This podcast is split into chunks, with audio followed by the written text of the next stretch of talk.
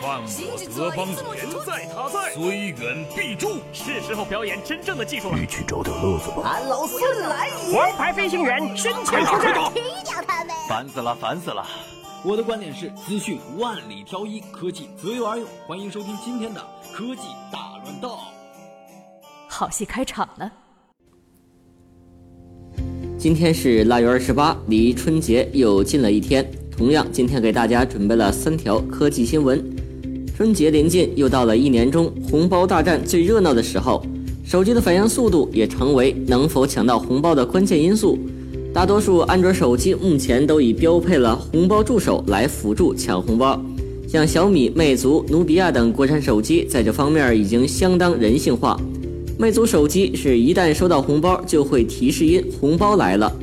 小米手机收到红包之后会有桌面悬浮窗提醒，努比亚手机收到红包之后支持指纹解锁一键抢红包。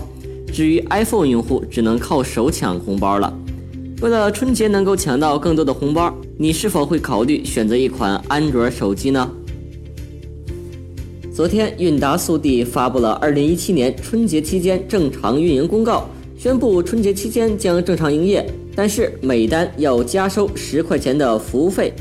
韵达表示，加收十块钱的服务费也是考虑到春节期间业务量、成本等各种因素。其实加钱的也不止韵达，顺丰在一月二十七日到二月二日也是每票快递加收十块钱。加收服务费当然也可以理解，不管怎么说，还得是感谢快递小哥一年来为大家的服务。那些春节还坚守岗位的朋友，对你们说一声辛苦了。今天下午，谷歌正式对外公布了今年开发者大会的时间。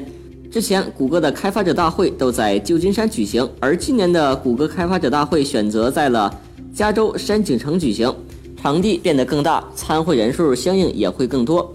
时间是在今年的五月十七日到五月十九日。每年的谷歌开发者大会最让人期待的莫过于新的安卓系统，同时还有新的终端等等。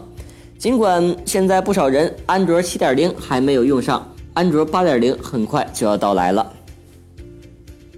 以上是今天的新闻，我们明年再见。